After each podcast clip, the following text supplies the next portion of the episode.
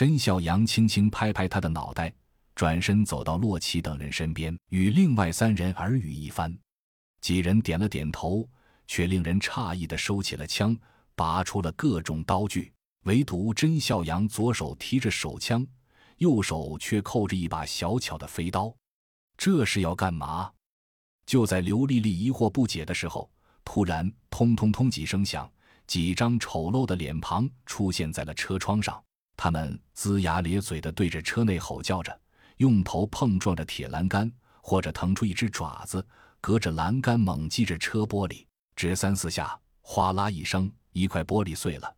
那只强壮的丧尸立刻伸出一只爪子，一下抓在了来不及躲避的战士肩膀上。那战士痛吼一声，拔出手枪，对着那丧尸连开五枪。丧尸被爆了头，跌落车下。接着，那战士看着自己血肉模糊的肩膀，惨笑一声，举起手枪，对着自己太阳穴开了一枪。很快就有人来抬走了他的尸体，又有人补上了他的缺口。这时，众人只觉得眼一花，一只丧尸又扒在了刚才的缺口上。众人定睛一看，居然是一只长蛇怪。只听得怪笑一声，呕的一声，向车内吐出了舌头，直奔郎君胜而去。郎君胜并不慌乱，轻轻侧身躲过舌头突刺，戴着那米级防护手套的左手一把抓住了舌头，死死拽住。洛奇心领神会，抬手一招挑刺。唐刀反刃穿透了长蛇怪的咽喉，从后脑突出。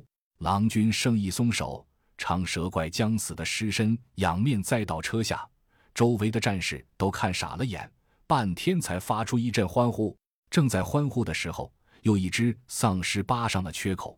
不等众人惊呼，甄孝阳抬手一枪，啪的不大一声里，丧尸头上多了一个弹孔，仰面栽倒。就在这时。与众人相隔两个格挡的地方，一个战士被丧尸伸进来的爪子抓伤了，但战斗太激烈，压根没感觉到。打着打着，突然变异了，转身咬伤了好几个周围的乘客。一个军官高喊着：“快消灭他们！”两侧的战士对着那个格挡进行了密集扫射，丧尸全死了，陪葬的还有相邻两个格挡的十来个人。就这样拉锯着，战斗着，一直打了将近半个小时。火车才摆脱了狮群的追赶。